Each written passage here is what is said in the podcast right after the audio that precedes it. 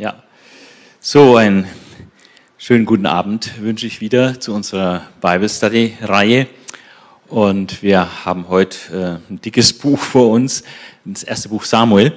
Und ich möchte das jetzt mal ein bisschen anders machen als sonst und jetzt einfach mal in die Rolle von Samuel schlüpfen und der uns da ein bisschen mit hineinnimmt in sein Buch und einfach mal ein bisschen erzählt. Also, ich möchte auch von meiner Seite willkommen heißen. Ich bin Samuel, ich bin der letzte Richter Israels, Prophet und auch Königsmacher. Es ist eine ganz spannende und turbulente Zeit des Übergangs, äh, die ich da miterlebt habe, von der Richterzeit Israels hinein in die Monarchie. Und ich muss sagen, wenn ich da so an Saul und David denke, das sind die beiden Könige, die ich auch selber gesalbt habe im Auftrag Gottes, äh, dann empfinde ich da heute noch äh, so ein Achterbahn äh, der Gefühle. Ja. Ähm, was ich euch heute zu berichten habe, kann man grob in, in vier Zeitabschnitte einteilen. Ähm, und man kann das alles auch nachlesen im ersten Buch, äh, das ich äh, mitgeschrieben habe, das erste Buch Samuel. Äh, die, das erste ist die Endphase der Richterzeit, äh, haben wir so in den ersten sieben Kapiteln. Dann äh, zeige ich in dem Buch den Beginn der Monarchie, äh, Kapitel 8 bis 12. Dann Sauls Königsherrschaft und Verwerfung, extrem tragische Sache. Kaum war er König, hat Gott ihn schon wieder verworfen. Das war also echt ein Flop irgendwo auch. Äh, also Sauls Königsherrschaft und Verwerfung, Kapitel 13 bis 15. Und dann äh, der größte Teil des Buches äh, nimmt dann die vierte Phase ein. Das ist der Aufstieg Davids ein kometenhafter Aufstieg Davids und gleichzeitig der Abstieg und auch dann der Untergang Sauls. Ja. Aber ich will es kurz der Reihe nach erzählen und beginne mal mit meiner Mutter und Gott, denn ihnen verdanke ich mein Leben. Das gilt ja eigentlich für alle Menschen, dass sie ihr Leben ihrer Mutter und Gott verdanken, aber mir war es ein bisschen besonders, denn meine Mutter äh, konnte eigentlich keine Kinder kriegen. Ja, die war verheiratet mit Elkanah und da hatte dann auch noch eine Frau, die Penina, und die hatten einen ganzen Sack voll Kinder und meine Mutter Hanna hatte eben keine Kinder. Und ähm, das war dann immer sehr tragisch, dann sie jährlich so zum äh, nach Shiloh gepilgert sind, zur Stiftshütte, um dort Gott Opfer darzubringen. Ähm, und dann äh, war mein Vater Elkan immer ganz nett, besonders nett auch zu, zu äh, meiner Mutter. Er hat die auch wirklich geliebt. Das war ja auch seine erste Frau.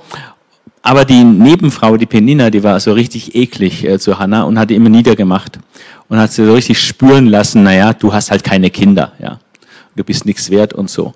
Und auf jeden Fall war äh, meine Mutter Hannah dann äh, ganz traurig und gefrustet und ja, und war so voller Kummer, äh, weil sie immer so niedergemacht wird dann von ihrer Mitfrau, ja, äh, von der zweiten Frau ihres Mannes, dass sie dann abgehauen ist von dem gemeinsamen Essen und ist selber dann an die Stiftshütte gegangen und hat äh, dort gebetet und hat äh, Gott ihr Herz ausgeschüttet und hat das ganz leise gemacht. Im Stillen hat er die Lippen bewegt und der, der Priester Eli, äh, der hat das so gesehen, hat gedacht, ach, was ist mit der los? Also, die bewegt den Mund und man hört gar nichts, was sie sagt. Äh, die ist bestimmt besoffen und ging dann auf sie zu und hat sie da zur Rede gestellt.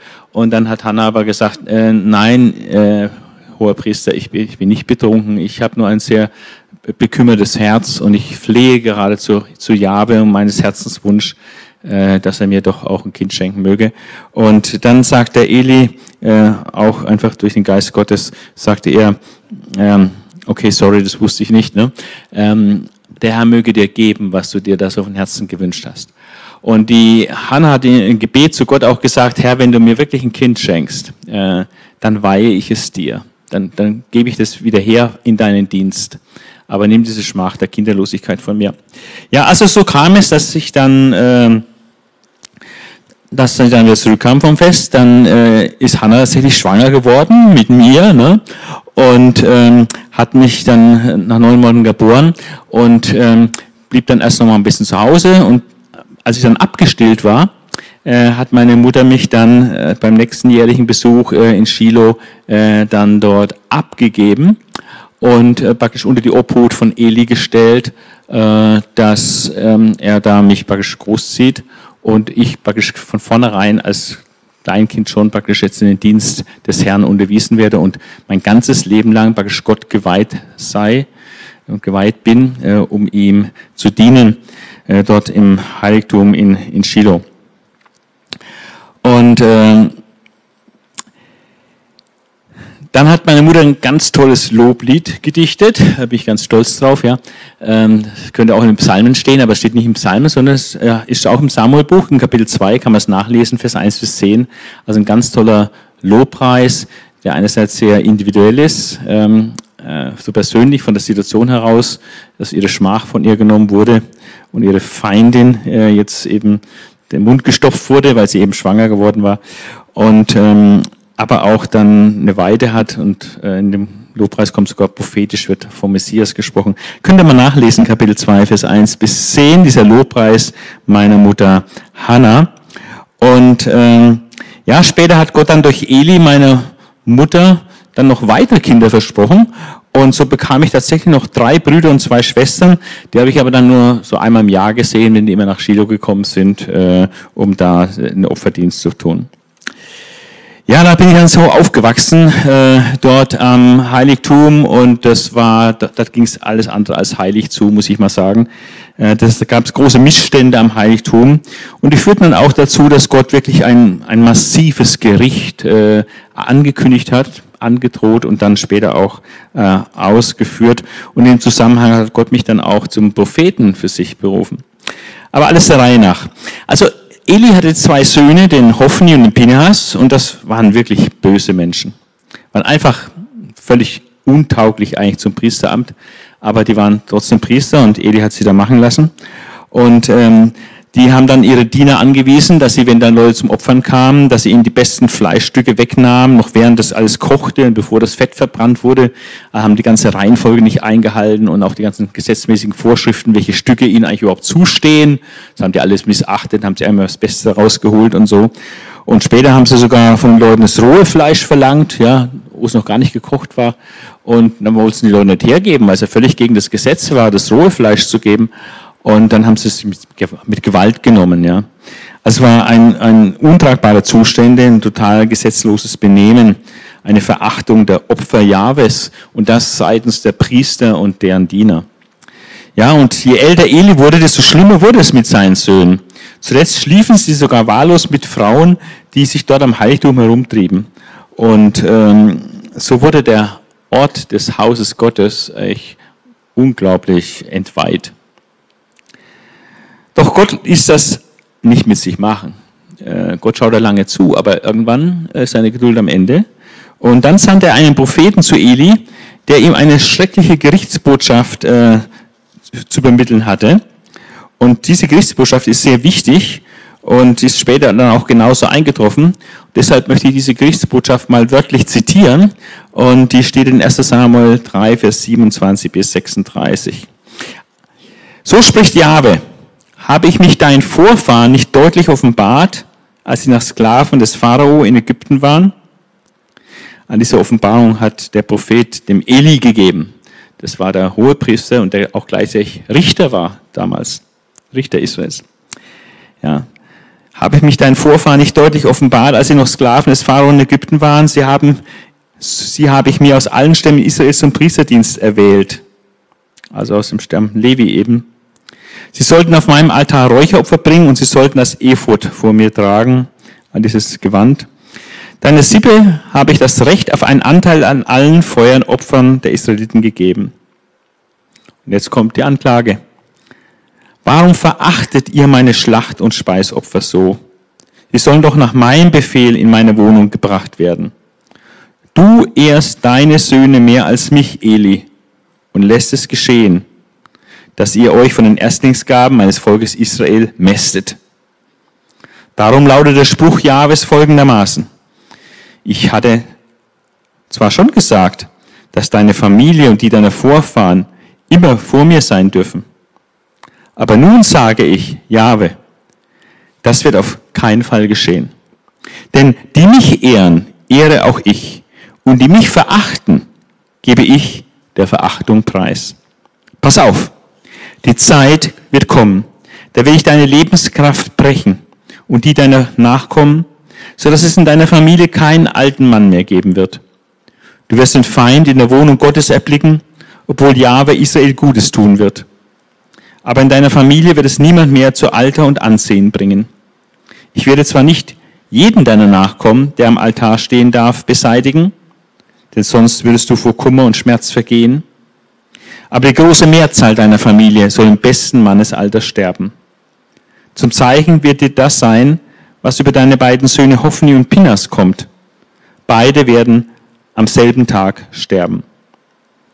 Dann werde ich einen Priester berufen, der mir treu bleibt, der mir dient und tut, was mir gefällt.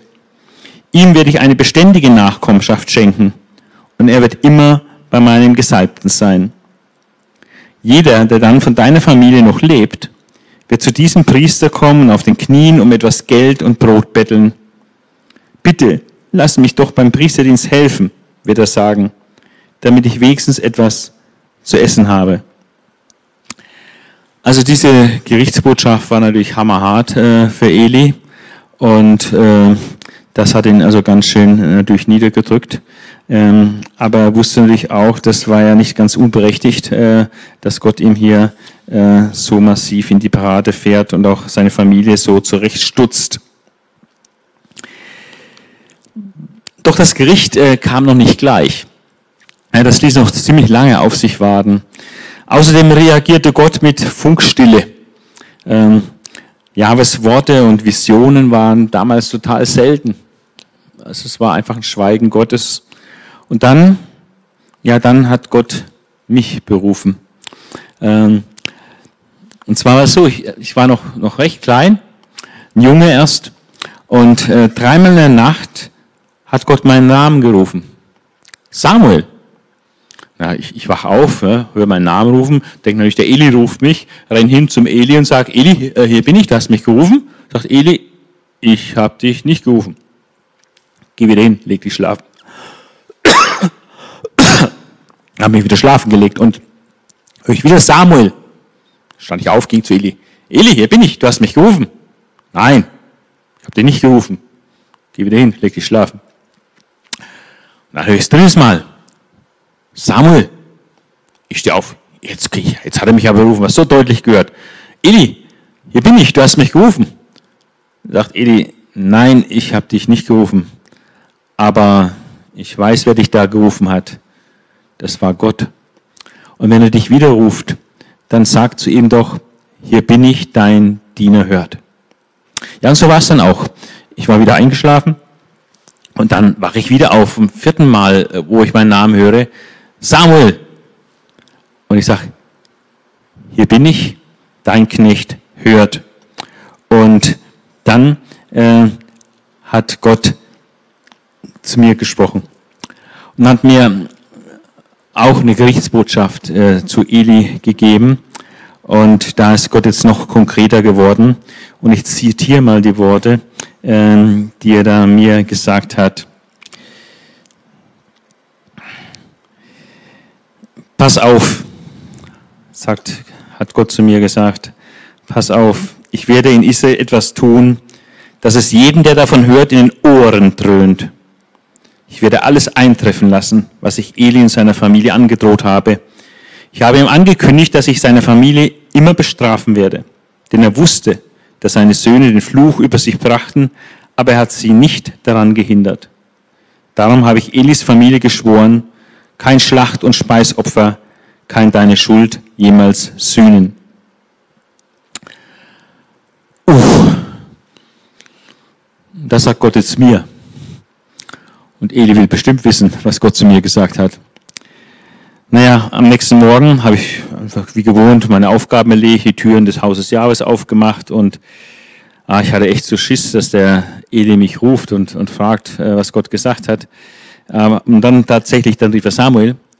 Ähm, Samuel, mein Sohn, und sagt, hier bin ich, ja, ja. Und dann sagt er, was hat er dir gesagt? Verschweige mir ja nichts. Naja, und dann konnte ich nicht anders. Dann musste ich ihm das halt sagen, äh, was Gott äh, gesagt hat. Ähm, und er teilte ihm habe ich mir alles mitgeteilt. Und ähm, es war schon schwer für ihn. Und dann, äh, dann hat er reagiert, wie ich es eigentlich nicht gedacht hätte. Seine Reaktion war, dass er einfach gesagt hat, er ist Jahwe.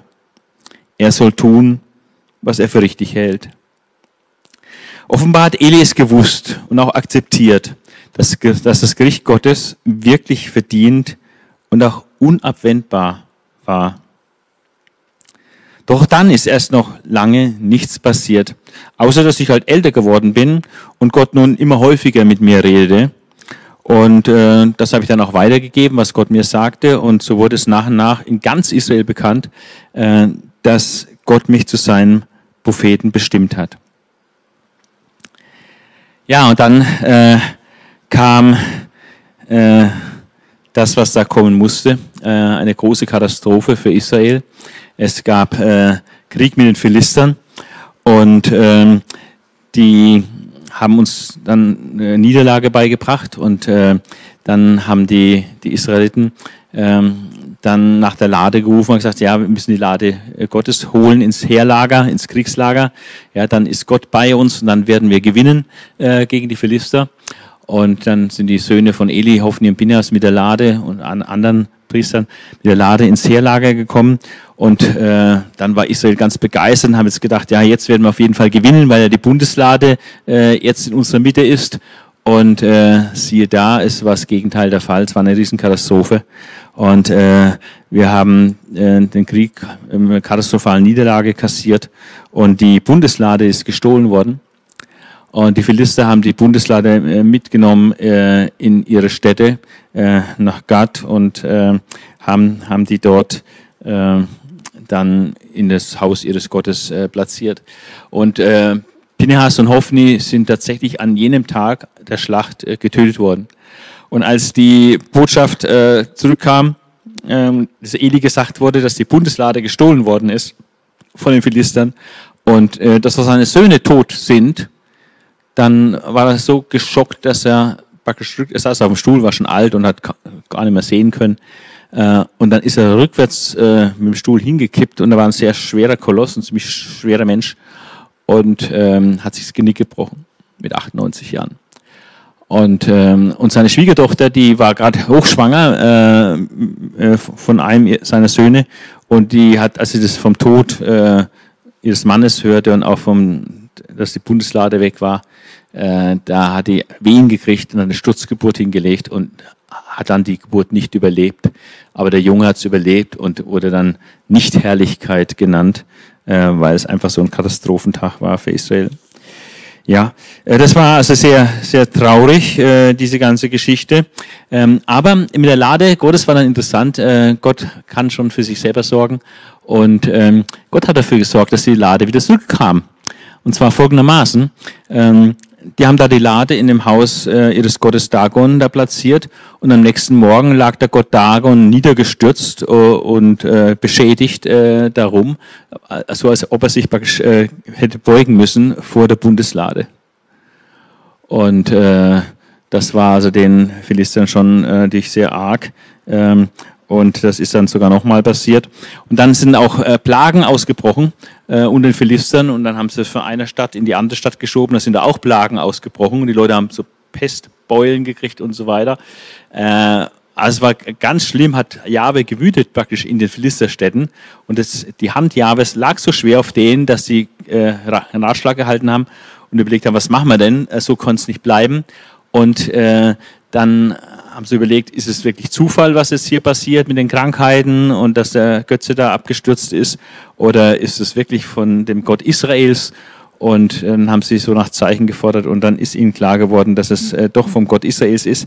Und dann haben sie beratschlagt, äh, den, äh, die Bundeslade auf, auf dem Wagen wieder zurückzuschicken, haben da Ochsen vorgespannt und, äh, und haben gesagt, wenn die Ochsen obwohl die Kälber im Stall waren, äh, nicht Richtung Stall laufen, sondern Richtung Israel laufen, äh, dann wissen wir, dass es äh, wirklich von, von dem Gott Israels ist. Und dann soll die Lade auch wieder dahin, damit uns es nicht noch schlechter geht. Ja. Und so auf diese Weise ist dann die Lade wieder äh, zurückgekommen. Und, ähm, und dann äh, in Kapitel 7 ist dann noch berichtet, ähm, dass die Lade dann zunächst mal in Kiryat Yearim äh, zwischengelagert wurde. Ähm, und da haben die, die Männer von Kiryat Yearim haben die Lade von der Grenze dann hergeholt und in das Haus Abinadabs gebracht. Das stand so auf dem Hügel und haben den Sohn von ihm, den Eleazar, geweiht zum Wächter über diese Bundeslade Jahwes. Ähm, und ja, dann wurde sie irgendwie wieder vergessen. Äh, dann stand die tatsächlich 20 Jahre lang äh, dort in, in Kiryat Jerim und äh, nichts anderes ist da passiert. Und dass das ganze Volk äh, Israels ganze Volk Israel Jahwe seine Not klagte, ähm, habe ich dann zu ihnen gesagt damals, wenn ihr mit eurem ganzen Herzen zu Jahwe umkehren wollt, dann schafft die fremden Götter und Astarten, das sind so weibliche Götterfiguren, Fruchtbarkeitsgöttinnen und so fort. Wendet euer Herz Jahwe zu und dient ihm allein. Das war immer das Problem der Richterzeit, dass Israeliten abgefallen sind, den Götzen gedient haben und dann hat Gott Gericht geschickt und, und, und Fremdherrschaft geschickt. Diesmal war die Fremdherrschaft durch die Philister. Und ähm, deswegen habe ich ihnen gesagt, ihr müsst die Götzen wegtun. Äh, ihr müsst die Götzen wegtun und dadurch zeigt ihr, dass ihr euch wirklich Gott zuwenden wollt. Und tatsächlich auf diese Rede hin äh, haben sie das dann gemacht. Sie schafften die, so haben die Israeliten die Bale und Astarten weggeschafft und haben wieder angefangen, nur Jahwe zu verehren. Und äh, nachdem ich gesehen habe, dass da wirklich eine Umkehr geschehen ist und eine Hinwendung zu Gott, ähm, dann habe ich ihnen gesagt, hol alle Männer Israels nach Mitzpah zusammen und dort will ich zu Jahwe beten für euch und mal sehen, was dann Gott antwortet. Und dann haben wir Wasser geschöpft und es vor Gott ausgegossen, haben gefastet, unsere Sünden bekannt. Und ich habe die Streitfälle gerichtet, habe einfach meinen mein Job gemacht als Richter.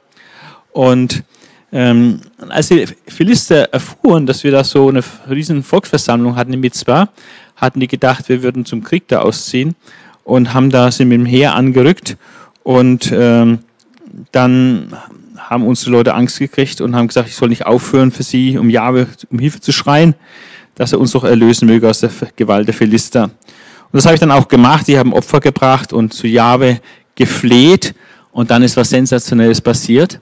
Ähm, gar nicht äh, so durch, durch kriegerische Handlungen, sondern während ich noch opferte, äh, waren dann die Philister zum Kampf gegen uns herangerückt. Und dann hat Jahwe für uns gekämpft. Jahwe ließ über den Philistern so schrecklich donnern, da war so ein gewaltiges Gewitter, dass sie in Panik gerieten und äh, dass sie die Flucht ergriffen. Und die Männer Israels haben sie dann verfolgt und haben sie wirklich äh, geschlagen bis nach Bet Kadar, bis, bis Bet Kar. Ähm, und das war dann schon eine ganze Ecke hin. Und dann haben wir einen Stein aufgestellt zu Mitzpah. Bis hierher hat uns Jahwe geholfen. Den Stein haben wir dann eben Ezer genannt, Stein der Hilfe. Und, ähm, und seitdem war eigentlich mal ein bisschen Ruhe von den Philistern und die haben sich da mal länger in ihrem Gebiet dann zurückgezogen und haben uns dann in Ruhe gelassen. Und solange ich lebte, äh, hat Jahwe sich gegen die Philister gestellt. Und es gab, also lang, mein ganzes Leben lang war immer der Konflikt mit den Philistern. Alle Städte zwischen Ekron und Gad, die die Philister Israel abgenommen hatten, die kamen dann aber auch wieder nach Israel zurück. Also wir haben unser Gebiet wieder ausdehnen können. Ähm, auch dazu das ganze Gebiet, das zuvor, ähm, das dazugehörte. Und auch mit den Amoritern haben wir in Frieden gelebt. Und ich war lebenslang Richter in, in Israel. Und einmal im Jahr bin ich dann in die Orte Bethel, Gilgal und Mitzbah gegangen, um dort den Israeliten Recht zu sprechen. Und ansonsten war ich in meiner Heimatstadt in Rama wo meine Eltern herkamen, und habe dann dort äh, einen Altar für Jahwe gehabt und ihm da gedient. So, das war die, die Übergangszeit, die ersten sieben Kapitel, ähm, wie es äh, dann so an die Monarchie heranreicht. Und jetzt will ich kurz erzählen, wie, es dann zur, zur Monarchie kam. In Kapitel 8 bis 12 ähm, habe ich das dann niedergeschrieben im Samuelbuch ähm, wie es zur Monarchie kam. Und ich war dann schon damals ziemlich alt und ähm, war, äh, habe dann meine Söhne als Richter bei Israel eingesetzt, aber die waren auch nicht so in Ordnung. Also die waren nicht so in meiner Spur, muss ich sagen, leider. Ja, die haben so ihr eigenes Ding gemacht und haben nicht so in der Hingabe an Gott gelebt und waren auch in finanziellen Dingen nicht so korrekt. Und das hat mich auch viel Unmut äh, verursacht, dass meine Söhne leider, muss ich sagen, meinem Vorbild nicht gefolgt sind. Ja. Und ähm, die waren eigentlich auch Gewinn aus und haben Bestechung angenommen, haben das Recht gebeugt. Also das ist ähm, auch sehr schade gewesen. Und dann kamen die Ältesten äh, Israels dann zu mir nach Rama, haben gesagt, also so kann es nicht weitergehen. Äh, wir wollen auch einen König haben, ähm, wie die anderen Völker. Und ich muss sagen, das hat mir überhaupt nicht gefallen, dass sie einen König haben wollten ähm, und äh, dass sie einen König forderten, weil doch Jahwe ihr König ist. Und jetzt wollten sie selber einen König haben, wie die anderen Völker eben auch. Das hat mir missfallen und ich habe zu Jahwe gefleht und gebetet, ähm, was ich ihnen denn als Antwort geben sollte. Und Gott hat gesagt, ja, gib ihnen ihren Willen. Die sollen ihren Willen haben, die sollen einen König haben. Ja, ähm, Das ist ja nicht gegen dich, Samuel, das ist ja gegen mich. Sie wollen mich nicht mehr als König haben. Okay, sie wollen nicht mehr? Dann sollen sie einen eigenen König haben. Ja. Und so haben sie es ja immer wieder gemacht, seit ich sie aus Ägypten geführt habe. Sie sind immer untreu geworden, haben immer anderen Göttern gedient und bis heute ist es so geblieben. Und mit dir machen sie es jetzt genauso. Äh, hör auf sie, aber warne sie mit aller Deutlichkeit, was das für sie in letzter Konsequenz bedeutet, wenn sie sich wirklich einen König äh, dann auch holen. Und ähm, so gab, da, gab ich dann dem Volk einen König, äh, dem Volk, das einen König haben wollte, alles weiter, was Jahwe gesagt hat und habe ihnen dann so die Konsequenzen aufgezeigt, was es mit sich bringt, wenn sie einen äh, König jetzt dann bekommen. Und ich äh, erzähle euch das mal kurz, was ich denen da gesagt habe. Wenn ein König über euch herrscht, wird er folgende Rechte haben. Er wird eure Söhne in seinem Dienst holen, damit sie für seine Pferde und Wagen sorgen und vor ihm herlaufen, wenn er ausfährt. Also sie müssen da ganz schön äh, investieren. Ja. Er wird sie zu Hauptleuten und Truppenführern machen. Sie müssen seine Felder bestellen, seine Ernte einbringen. Sie werden Waffen und Streitwagen herstellen, also militärische Produktion. Eure Töchter wird er holen, damit sie Salben für ihn mischen, für ihn backen und kochen. Eure besten Felder, Weinberge und Olivenhaine wird er seinen Beamten geben. Vom Ertrag eurer Kornfelder und Weinberge wird er den Zehnten fordern, also Steuern, und damit seinen Hofleuten seine ganzen Diener bezahlen. Auch eure Knechte und Mägde, eure besten jungen Männer und eure Esel wird er holen und für sich arbeiten lassen. Auch von euren Schafen wird er den Zehnten nehmen und ihr alle werdet seine Diener sein. Und wenn ihr dann wegen eines Königs um Hilfe schreit, den ihr jetzt unbedingt haben wollt, dann wird euch Jahwe nicht antworten. Das habe ich ihnen gesagt. Aber das Volk wollte nicht auf mich hören. Und sie sagten, nein, wir wollen einen König. Unsere Geduld ist am Ende. Wir wollen einen König. Und dann, wenn wir einen König haben, dann werden wir wie die anderen Völker sein. Unser König wird uns richten, er wird vor uns herziehen und vor allem er wird uns im Krieg anführen.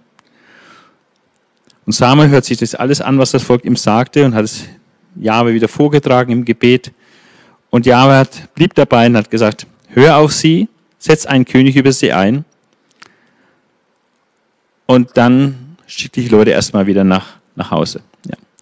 Aber das war so der Wendepunkt, wo also ihre Bitte um einen König, äh, trotz aller Konsequenzen, das dann mit sich hat, sie blieben dabei, sie wollten unbedingt König und Gott hat ihnen diese Bitte gewährt. Und ähm, aber das hat noch ein bisschen gedauert, bis es dann wirklich dann soweit äh, dann war. Aber grundsätzlich war äh, Gottes Ja zu dieser Geschichte, dass sie einen König haben sollten. Und ähm, ja, und dann kam es zur Salbung Sauls. Das war auch, auch sehr interessant. Der Saul, der hat auch äh, überhaupt nicht an sowas gedacht. Der war auch Stamm Benjamin, ein kleiner Stamm. Und ähm, der äh, war auch noch jung, war mit einem Knecht gerade unterwegs, weil da die Esel sich verlaufen hatten. Und da waren sie ein bisschen rumgeirrt. Und dann äh, hat der Knecht den Vorschlag gehabt, äh, sind in der Nähe von Rama, gehen wir doch mal zum Samuel. Äh, der kann uns vielleicht sagen, wo die Esel sind. Ja, es war schon mal typisch für Saul, dass äh, er nicht selber auf diese Idee gekommen ist. Also er kannte mich überhaupt nicht. Der Knecht äh, wusste, dass ich als Prophet ein Rama bin, aber irgendwie Samuel, der Saul, der Saul war da nicht auf die Idee gekommen. Auf jeden Fall kam, ähm, kam sie dann und äh, Gott hat mir vorher geoffenbart, äh, wo die Esel sind. Ich konnte ihn dann beruhigen. Und ich habe ihn dann zum Festopfer ge geladen und habe ihn dann am nächsten Morgen ähm, ja, äh, dann zum König gesalbt im Auftrag Jahwes. Und dann hat er auch äh, prophetisch reden können und hat einige sonderbare Erlebnisse mit Gott gehabt im Nachgang zur Bestätigung. Äh, aber es war eine klare Beauftragung, äh, dass er der König werden sollte. Aber es war jetzt zunächst mal nur für ihn persönlich, dass er das selber so äh, für sich dann wusste. Ähm, offiziell wurde es dann erst ein bisschen später, in, in Kapitel 10, Vers 17 folgende, äh, wo er dann, ähm, wo dann öffentlich äh, im Zusammenhang auch mit einem, einem Kampf ähm, in Mitzbah, das Volk Israel wieder zusammenkam und äh, so hat Gott dann äh, gesagt, dass sie jetzt äh, den König kriegen sollen und das wurde dann so per Losentscheid gemacht und ähm, dann kam das Los auf Samuel, äh, Entschuldigung, auf Saul, auf Saul, ich bin ja Samuel, äh, auf Saul. Und, ähm, und dann, Saul hatte schon auch einen Vorzug, also war ein kräftiger, starker Mann, so richtiger Kämpfer. Und der war tatsächlich ein Kopf größer als alle anderen.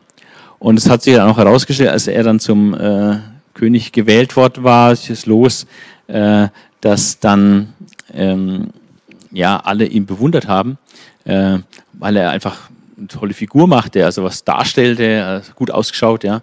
Und war eben Kopf größer als alle anderen und kräftig. Gab nur ein paar, die ein bisschen verächtlich da waren, äh, aber das hat äh, Saul äh, dann großzügig äh, übersehen und überhört. Und Saul hat tatsächlich dann auch äh, gleich ein großes Erfolgserlebnis und hat äh, die ja, ja, äh, in Gilead, äh, die Stadt Jabes in Gilead, die hat er gerettet, denn die waren von den Ammonitern angegriffen worden.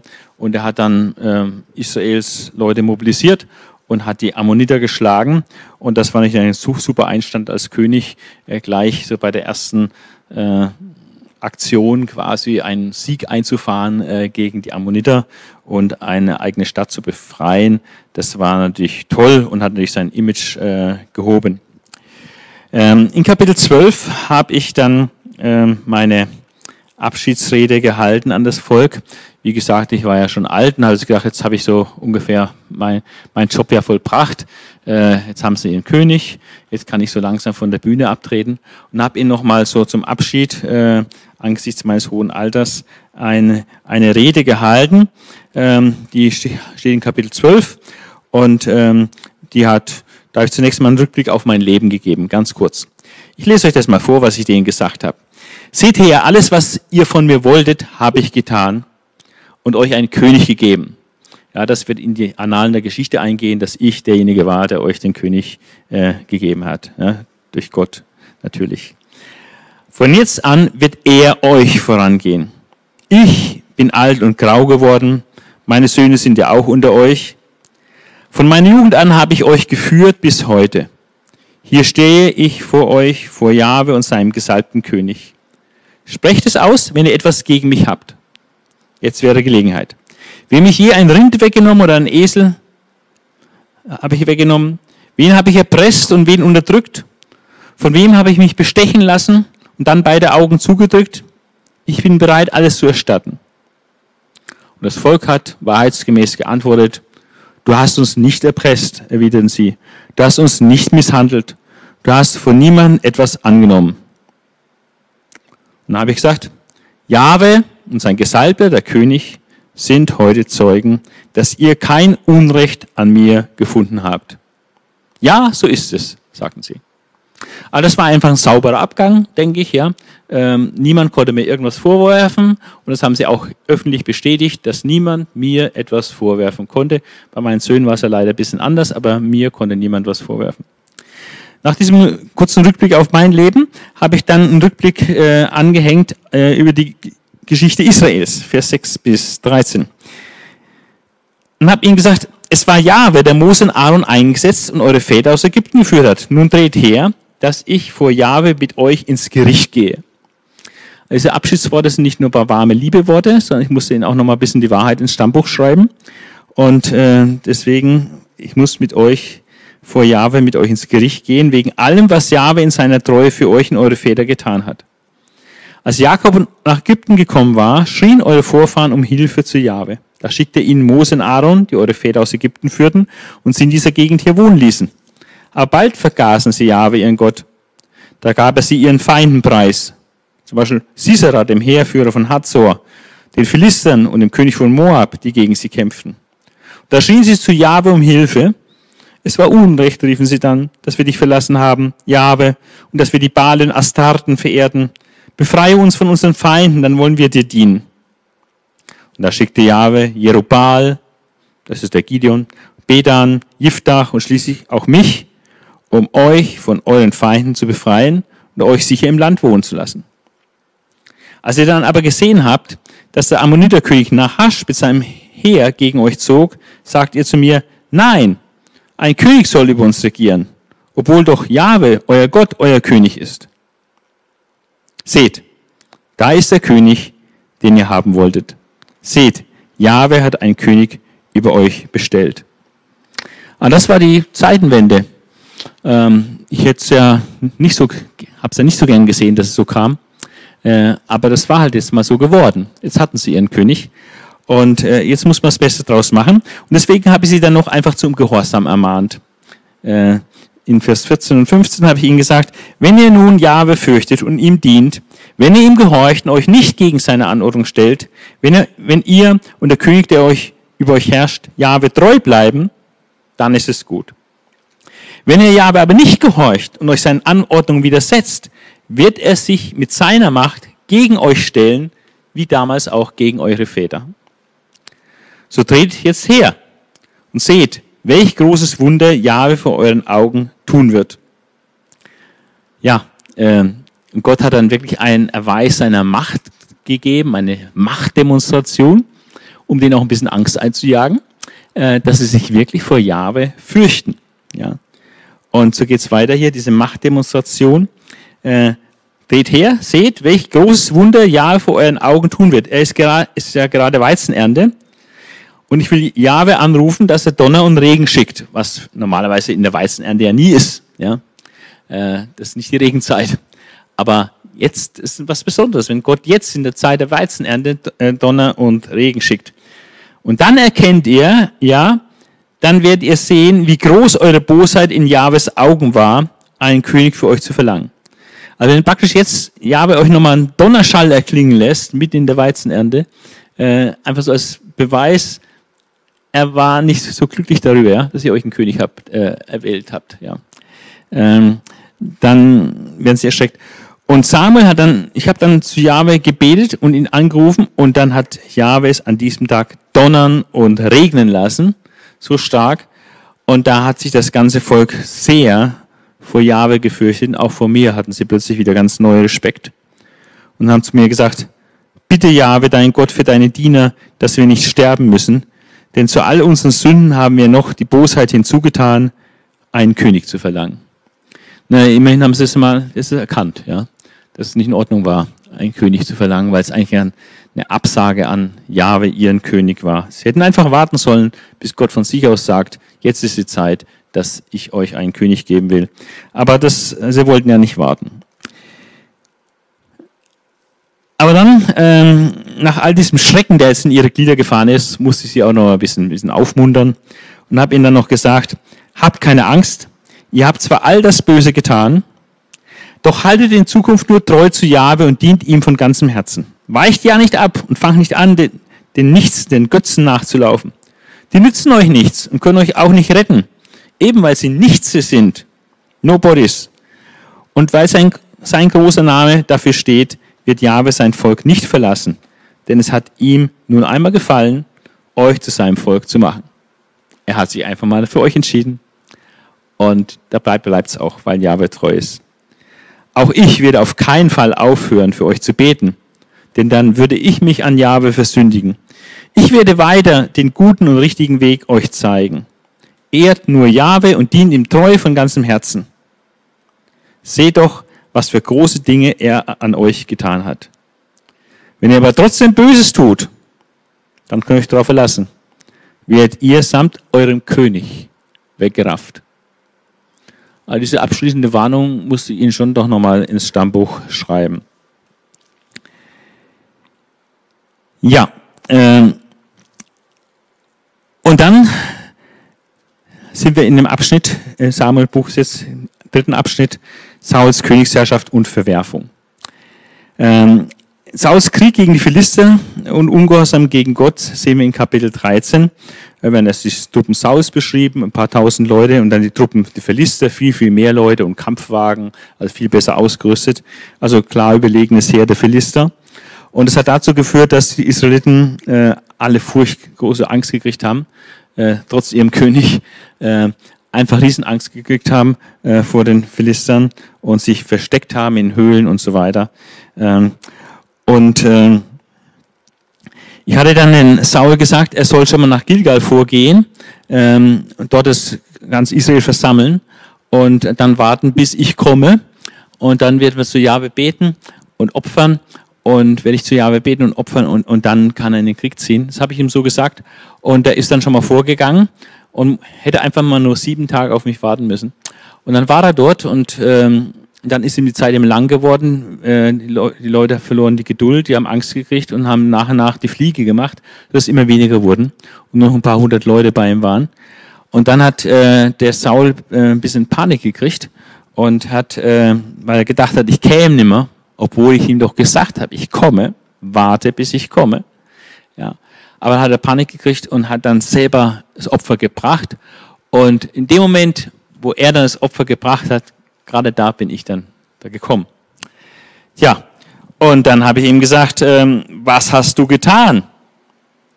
Na, Saul, Saul zu mir gesagt, ich sah, dass, sah, dass das Volk mir davonlief. Und du kamst nicht zur vereinbarten Zeit. Und die Philister standen schon in Michmas, ganz in der Nähe. Da dachte ich, nun werden sie nach Gilgal herunterkommen und ich habe Jahwe noch nicht gnädig gestimmt. Ich habe noch kein Opfer gebracht. Und da, da habe ich es dann gewagt und das Brandopfer selbst dargebracht. Ja, faule Ausrede, lieber Saul, kann ich nur sagen. Äh, ja, alles irgendwie ein bisschen plausibel, aber du hast einfach nicht das gemacht, was, was ich dir gesagt habe, was Gott dir gesagt hat. Das war sehr dumm von dir, habe ich ihm gesagt. Du hast den Befehl von Jahwe, deinem Gott, nicht ausgeführt. Denn gerade jetzt hätte er dein Königtum über Israel für immer bestätigt.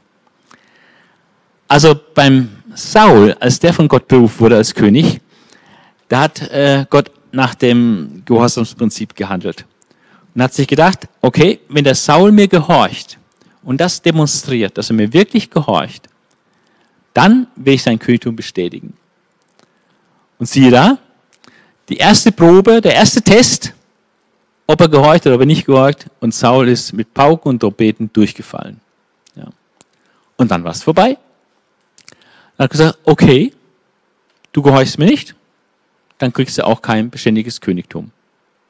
Dann wird deine Familie nicht eine, auf Dauer eine Königsfamilie sein, eine Dynastie. Ja, äußerst tragisch. Ich habe das fast nicht fassen können, als Jahwe so rigoros äh, hier da geurteilt hat. Ja, ähm, du hast den Befehl Jahwe, dein Gott, nicht ausgeführt, denn gerade jetzt hätte er dein Königtum über Israel für immer bestätigt. Aber nun wird es keinen Bestand haben. Du liebe Zeit, welches Fiasko. Haben gerade eben zum König gesalbt. Und das schon beim ersten Testlauf äh, versagt der Saul. Und Gott sagt, dein Königtum wird keinen Bestand haben. Aber ah, das war jetzt echt ein Rückschlag. Ähm, Jahwe hat sich einen Mann gesucht, der ihm gefällt und ihn zum Führer über sein Volk bestimmt. Denn du hast dich nicht an das Gebot Jahwes gehalten. Also Jahwe hat sich schon einen Ersatzmann überlegt. Ein Mann, der ihm gefällt. Und das ist nicht mehr Saul.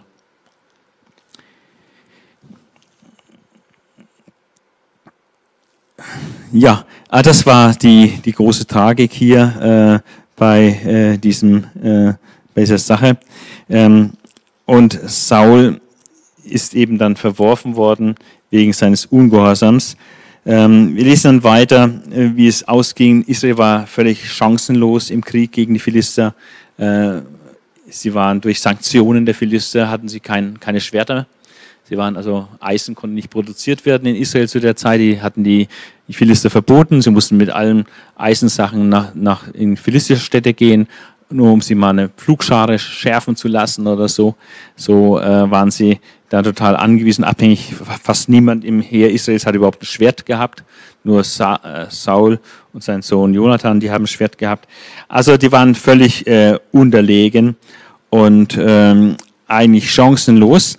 Aber ähm, sie hatten Jonathan. Der Sohn von Saul, ähm, das war echt ein mutiger Mann und der war auch wirklich ein gläubiger äh, Mann, der, der Gott vertraute und im, im, Vertrauen auf Gott einfach mutig vorangegangen ist. Und ähm, der hat da so eine Wache der Philister gesehen ähm, und ähm, hat seinen Schwertträger gehabt und hat gedacht, ach, vielleicht gibt Gott uns da heute mal so einen, einen kleinen Sieg. Ähm, wollen wir mal schauen, ähm, ob ähm, was Gott da bereithält heute. Äh, und wir werden, wir werden uns dazu erkennen, werden in die Richtung von dieser Wache der Philister klettern. Und wenn die sagen, äh, was wollt ihr, äh, bleibt da, wir kommen zu euch, ja, dann, dann bleiben wir stehen. Aber wenn sie sagen, äh, kommt herauf, ja, äh, kämpft mit uns, ja, dann, dann werden wir kämpfen, werden wir gehen und werden wissen, dass Gott sie in unsere Hand gegeben hat. Und so kam es dann auch, also sie haben da, wurden dann gesichtet von den Philister, die haben gesagt, ah, ja, wagt euch aus euren Löchern, ihr Feiglinge und Angsthasen, oh, kommt doch rauf, dann werden wir euch schon zeigen, äh, wie der Schwertkampf geht und so. Haben sie ein bisschen verspottet und haben gesagt, kommt rauf. Und dann hat der Jonathan gesagt, Gott hat uns die jetzt in die Hand gegeben. Wir gehen da jetzt rauf und Gott wird uns jetzt helfen gegen diese Philister. Und so kam es dann auch und sie gingen dann hoch und haben insgesamt dann auf so einem Feld, was so groß war, vielleicht so ein halbes Fußballfeld, da haben sie dann auf diesem kurzen kleinen Areal insgesamt 20 Philister erschlagen, diese zwei.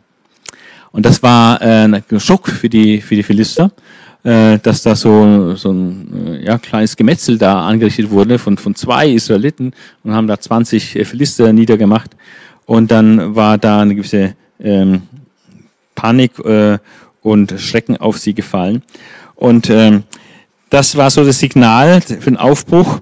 Und ähm, da hat dann äh, Saul äh, im Nachgang dann, wo die Philister dann praktisch ein bisschen panisch wurden und, und plötzlich äh, irritiert waren, äh, sind die Israeliten ihnen nachgejagt und haben die Philister eine ziemlich äh, heftige Niederlage beigebracht in diesem Übereifer, wo Saul dann den Erfolg hatte und in diesem Flow war, wo sie da praktisch auf der äh, Siegesstraße waren, gegen die, die Philister hinterjagten mit Erfolg, ähm, hat er gesagt, ähm, das müssen wir jetzt durchziehen und wer irgendwas isst bis zum Abend, bevor ich das sage, äh, der soll des Todes sein. Wir müssen es, wollte eigentlich sagen, seine Soldaten jetzt keinen Stopp, keine Rast, keine Pause, einfach nur noch ja, nachjagen, dass wir jetzt vernichten, die Gunst der Stunde nutzen und so weiter.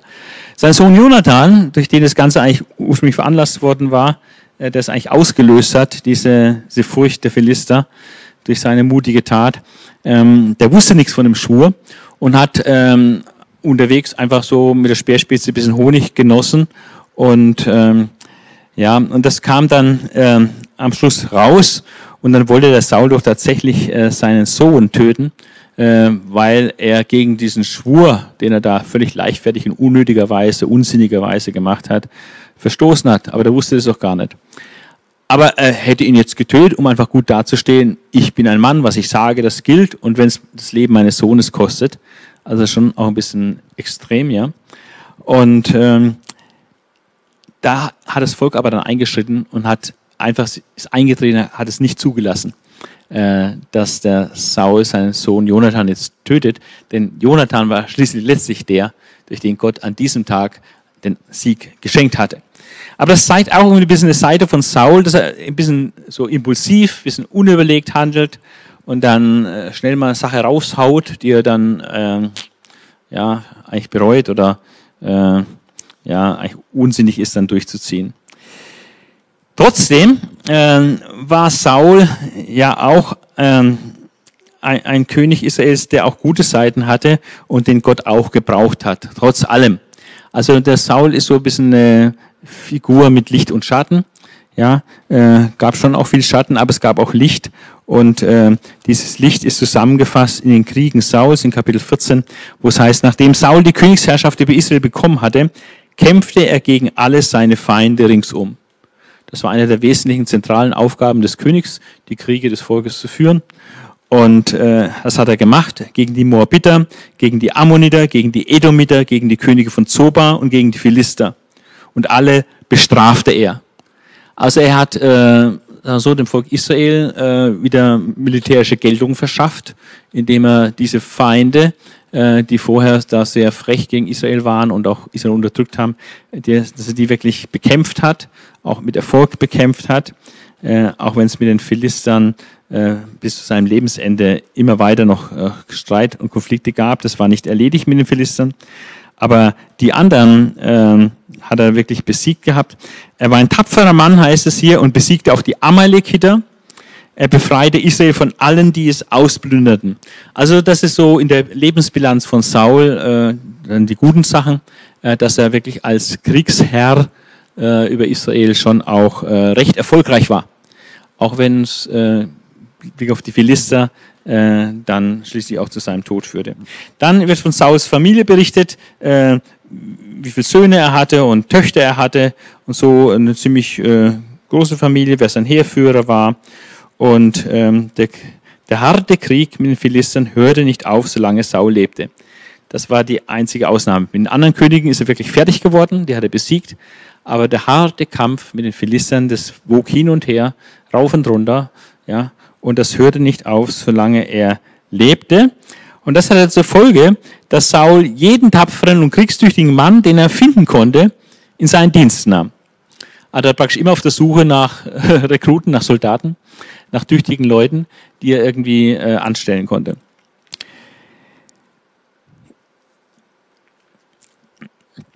In Kapitel 15 bekommt Saul dann von Gott den Auftrag, gegen die Amalekiter zu kämpfen. Das sind die, die damals Israel beim Auszug aus Ägypten äh, dann überfallen haben und die Nachhut geschlagen haben. Da hat Gott eine ewige Feindschaft gegen die Amalekiter geschworen. Und ähm, er sollte Gottes Rache an den Amalekitern ausführen und die komplett äh, niedermachen. Ähm, wird hier wirklich gesagt, es soll da niemand am Leben lassen. Ähm, und hat Gott so begründet, so spricht Jahwe, ähm, der Allmächtige, ich habe bedacht, was die Amalekiter Israel angetan haben, wie sie sich dem Volk in den Weg stellten, als es aus Ägypten heraufzog. Nun zieh gegen sie in den Kampf, schlage sie und vollstrecke den Bann an ihnen. Schone keinen, sondern töte Mann und Frau, Kind und Säugling, Rind und Schaf, Kamel und Esel. Gott, der Schöpfer aller Menschen, äh, ist auch der Richter aller Menschen. Und dieser Gott hat hier beschlossen, dieses Volk der Amalekiter auszumerzen. Einen Völkermord hier anzuordnen. Ähm, das ist in unserer Gesetzgebung völlig unzulässig, einen Völkermord zu begehen. Aber muss natürlich sagen, dass Gott der Schöpfer natürlich nicht an unsere Rechtsvorstellung gebunden ist. So wenn Gott der Schöpfer hier eine Anordnung trifft, dann ist es sein Recht und er kann das, weil er auch alle Menschen geschaffen hat und er ist der Richter aller Menschen. Und wenn er zu dem Schluss, Entschluss kommt, dieses Volk äh, soll jetzt vertilgt werden, soll bestraft werden, da soll niemand überleben, äh, dann ist das seine hoheitsmäßige Entscheidung, die wir nur respektieren können. Ja, ähm, und Saul hat das dann äh, umsetzen sollen, hat dazu 200.000 Mann Fußvolk und 10.000 Männer äh, noch aus Juda ähm, aufgeboten und ging zur Stadt, Stadt der Amalekiter äh, um die zu bekämpfen, hat die Keniter, die da auch bei den Amalekitern lebten, noch praktisch gewarnt und sagt, zieht weg, dass sie verschont werden, weil ihr habt ja damals Israel auch Gutes getan. Äh, Keniter waren ja auch ähm, mit Mose verwandt und, ähm, und die waren damals Israel freundlich begegnet, als er aus Ägypten kam. Und die Keniter haben dann die Fliege gemacht, damit die da nicht reingezogen werden in den Krieg und dadurch auch verschont werden. Und dann hat Saul die Amalekiter geschlagen, eine vernichtende Niederlage bis an die Grenze Ägyptens und auch den König der Amalekiter Agag gefangen genommen. Das war schon mal ein erster Fehler, weil Gott hat gesagt, soll keine Gefangene machen, soll alle niedermachen, auch den König. Aber den König gefangen genommen. Das war das eine. Und das andere war, dass äh, das Volk, und noch Saul hat es gesehen und auch nichts dagegen unternommen, das Volk hatte dann auch nicht alle Tiere äh, gebannt und getötet, wie Gott es angeordnet hat, sondern hat es die besten Tiere für sich behalten und am Leben gelassen. Also der Bann wurde nicht komplett vollstreckt, so wie Gott es geboten hatte. Und das äh, war äh, ein zweites, äh, was hier nicht in Ordnung war. Und dann kam das Wort Jahwes zu Samuel, also zu mir, und äh, Gott hat ihr was Erschütterndes gesagt. Das hat mir echt da einen Stecker gezogen. Es ist mir leid, Saul zum König gemacht zu haben. Gott sagt, es, ich bereue es, es tut mir leid, es, ich habe hab genug davon, den Saul zum König gemacht zu haben. Es reicht mir mit dem. Denn er hat sich von mir abgewandt und meine Befehle nicht befolgt. Also der König in Israel muss einfach die Befehle Gottes befolgen. Sonst kann er nicht König sein in Israel. Der hat sich von mir abgewandt, meine Befehle nicht befolgt. Samuel war tief betroffen und schrie die ganze Nacht zu ja. Die ganze Nacht habe ich gebetet und gefleht, dass Gott sich das nochmal anders überlegt, aber er ließ sie dann nicht abbringen. Ähm, und so bin ich dann am nächsten Morgen losgezogen und bin Saul begegnet und habe ihm äh, das dann äh, ganz klar gesagt, ähm, dass es nicht in Ordnung war. Er kam mir da freudestrahlend entgegen ne, und sagte, ja, alles erliegt. Ne, ich habe die Amalekiter niedergemacht, war ganz äh, freudestrahlend. Ich habe gesagt, mitnichten hast du alles gemacht, was du machen solltest.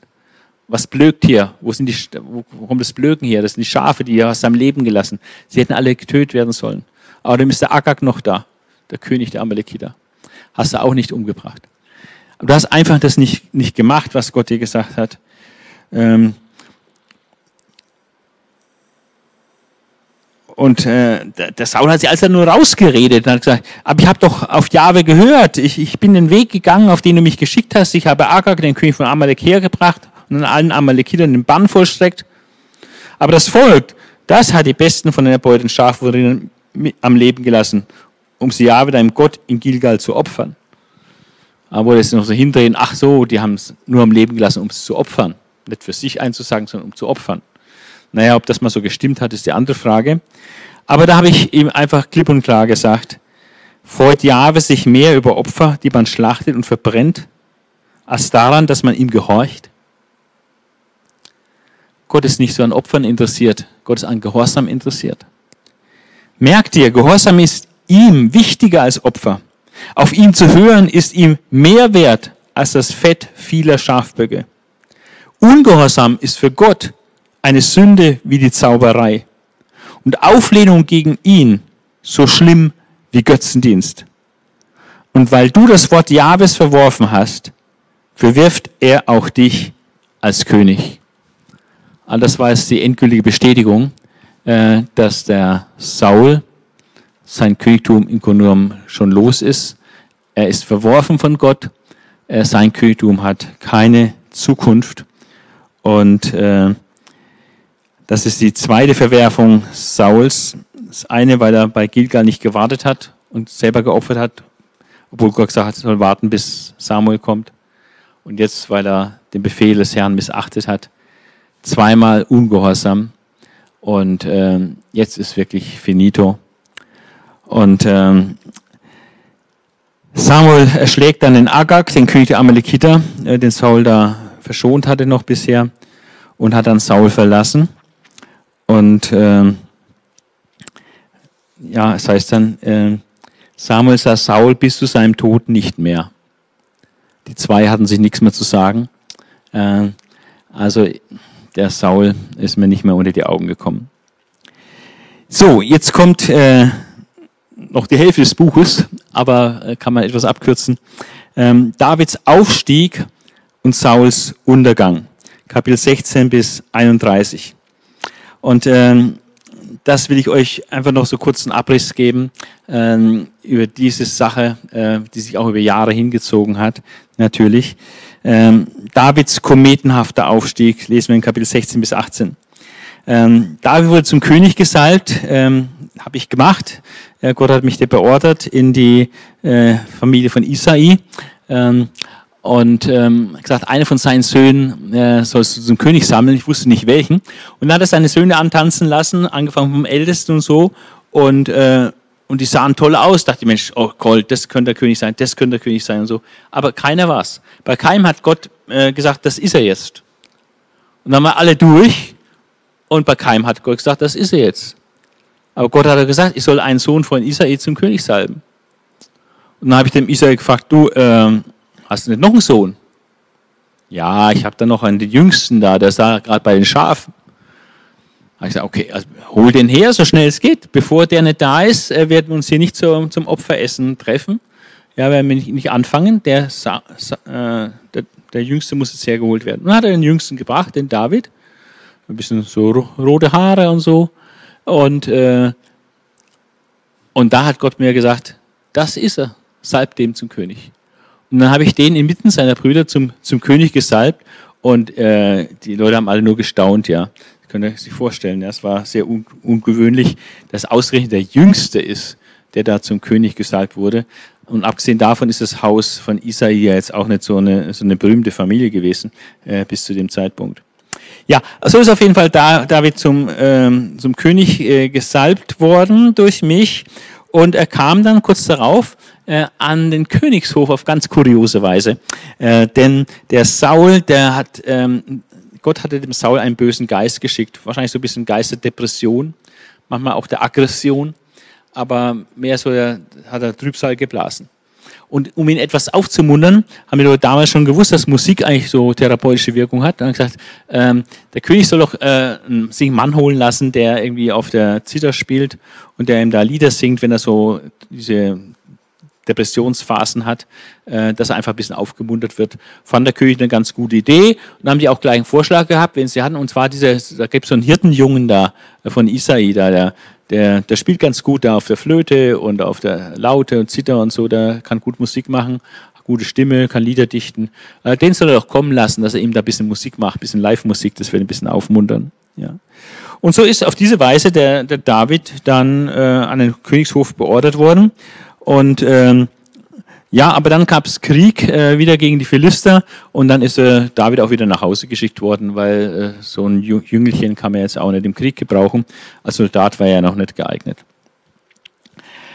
Ja, und dann kommt das berühmte Kapitel 17, äh, der Sieg Davids äh, gegen Goliath. Eine, eine unglaubliche Geschichte. Ähm, und ähm, wobei ähm, die Pointe, die jedermann kennt, ja, dass dann der, der, der kleine David den großen Goliath da mit der Steinschleuder da äh, erschlagen hat äh, und besiegt hat. Äh, das ist so die Pointe der Geschichte. Äh, das kennt ja jeder. Aber da gibt es ein paar interessante Feinheiten äh, davor, äh, die es wert sind, mal ein bisschen drüber nachzudenken, was da äh, doch war. Also äh, ich gehe mal kurz dieses Kapitelchen durch. Äh, 1 Samuel 17. Äh, die Philister haben eine ganze Riesentruppe nach Socho zusammengeführt, äh, das an Juda, äh, zum Gebiet von Juda schon gehört, haben ihr Lager da aufgeschlagen bei Ephes Damim. Zwischen Socho und Aseka war das, ja, muss man auf der Landkarte nachschauen. Saul hatte die wehrfähigen Männer Israels um sich versammelt und das Lager im Terepintental aufgeschlagen und so praktisch ein bisschen gegenüber. Und als sie zum Kampf antraten, stellen sie sich den Philistern gegenüber am Abhang auf. Und am gegenüberliegenden Hang standen die Philister und dazwischen halt das Tal. So war das Tal da. Das so die Ausgangslage. Und dann ist dieser Vorkämpfer, dieser Goliath, dieser Vorkämpfer äh, aus den Reihen der Philister herausgetreten. Äh, Goliath, der stammte aus der Stadt Gad, einer Philisterstadt, und er war rund drei Meter groß ein, ein, ein unglaublicher Riese. Äh, der heute größte lebende Mensch ist, glaube ich, 2,62 Meter, ist ein Türke. Der hat so einen Wachstumshormonfehler. Der ist also in die Höhe geschossen und auch sehr ungesund, so, so lang zu sein, so groß zu sein. Aber äh, der Goliath war noch ein Tick größer. Ähm, und der stand da, ein Helm wie ein Schubpanzer, wie aus Bronze. 58 Kilo hat allein der, der Panzer gewogen. Und äh, bronzene Beinschienen, ein Langschwert, das er über die Schulter gehängt hat, hat einen Spieß gehabt, gehabt äh, dessen Schaft wie ein Weberbaum war, also ganz dick. Und seine Spitze, die Spitze von dem Spieß hat allein schon sieben Kilogramm gewogen aus Eisen. Und dann hat er noch einen Schildträger gehabt. Und so stand er da, diese riesige Hühne da, äh, bis an die Zähne bewaffnet, mit, mit Bogen und äh, mit Speer und Schwert und, und Panzer. Und hat dann die, die Israeliten herausgefordert und ähm, hatte da herausgefordert, gelästert, hat gesagt, schickt doch einen, wenn ihr euch traut, der soll gegen mich kämpfen. Und äh, wer dann siegt in diesem Kampf, der soll den Gesamtsieg haben. Und äh, hat dann nur gelacht, ja, weil da nicht klar war, äh, wer will da gegen ihn antreten. Und, ähm, und wer imstande ist, mit mir zu kämpfen, mich zu töten, dann werden wir eure Sklaven. Wenn Wenn ich ihn aber besiege und ihn töte, müsst ihr unsere Sklaven werden. Also eine ganz interessante Idee. Äh, lasst uns das auskämpfen. Jeder ein Repräsentant, äh, einer von euch, einer von uns, nämlich Goliath. Und wer gewinnt, äh, dessen ist der Sieg. Ja, so, ja, ein bisschen der Theorie. Okay, aber entscheidend war, dass ähm, Saul und die Männer Israels, als sie den Philister so reden hörten, das hat ihnen sämtlichen Mut genommen, in so totalen Stecker gezogen sozusagen. Und ähm, die haben einfach nur noch Angst gehabt, Riesenangst. Und auch der Saul, der noch einen Kopf größer war als alle anderen Israeliten, äh, hat einfach nur Angst gehabt vor diesem, diesem Philister und hat sich überhaupt nicht getraut, da gegen den anzutreten. Und sie wussten auch niemanden, der dagegen antreten konnte. Ja, und so kam dann äh, David. Äh, Israels Familie war insofern betroffen, dass drei der, Söhne, der Brüder von da, David äh, als Kämpfer, als Krieger bei, bei Saul waren. Und sein Vater hat dann äh, den David als Jüngsten geschickt ins Lager, um nach den Brüdern zu sehen, wie es ihnen so geht und ihm ein bisschen Essen mitzubringen, Proviant und auch für seinen Vorgesetzten irgendwas mitzugeben. Und so kam der David dann so ganz unvoreingenommen in das Lager und äh, hat es dann so äh, mitgekriegt, wie der äh, Philister da so ablästert gegen Israel, lässt sich Gott verlästert, ist total äh, erschüttert, bis es mag, dass der hier solche Reden schwingt gegen, gegen das Heerlager Gottes. Und dann hat er auch gehört, als er im Lager war, von einem Gerücht, äh, nicht Gerücht, das hat der König tatsächlich gesagt, dass wer den Philister schlägt, der bekommt seine Tochter zur Frau. Also man könnte praktisch äh, Schwiegersohn des Königs werden, wenn man diesen Philister schlägt. Und David hat sich gewundert, dass da, da niemand äh, bereit war, äh, da in den Kampf zu ziehen, Nie, niemand äh, da den Mut hatte, im Namen Gottes sich dagegen zu stellen. Die anderen haben nur den, all den Philister gesehen in seiner Kraft und Stärke und äh, wie unbezwingbar der war. Und der hat die, die Herrscher Israels äh, verspottet. Aber David hat gesehen, äh, nicht nur, dass die Herrscher Israels verspottet werden, sondern dass der, der Philister Gott, Jahwe selbst verspottet. Das war der Punkt. Deswegen ist er in einer ganz anderen Ausgangsposition. Es geht um Gott. Es geht nicht nur um die Menschen, die verspottet werden, es geht um Gott, der hier verspottet wird. Und deshalb ist Gott auf dem Plan und Gott mit dem Boot und Gott auch daran interessiert, äh, dass dieser Philister zum Schweigen gebracht wird.